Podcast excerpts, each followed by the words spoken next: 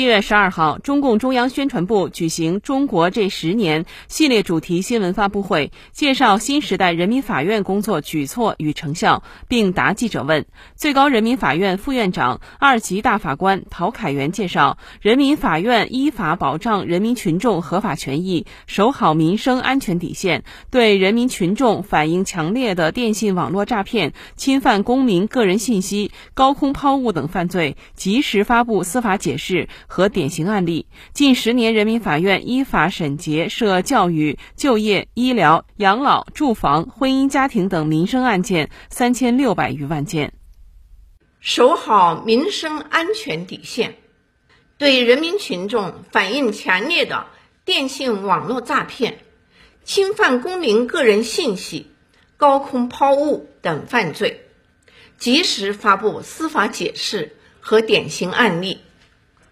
加强民生司法保障，贯彻实施民法典，深化家事审判改革。近十年，依法审结涉教育、就业、医疗、养老、住房、婚姻家庭等民生案件三千六百余万件。在实现基本解决执行难阶段性目标后，持续巩固成果。二零二一年，全国法院直接执行案件八百六十四点二万件，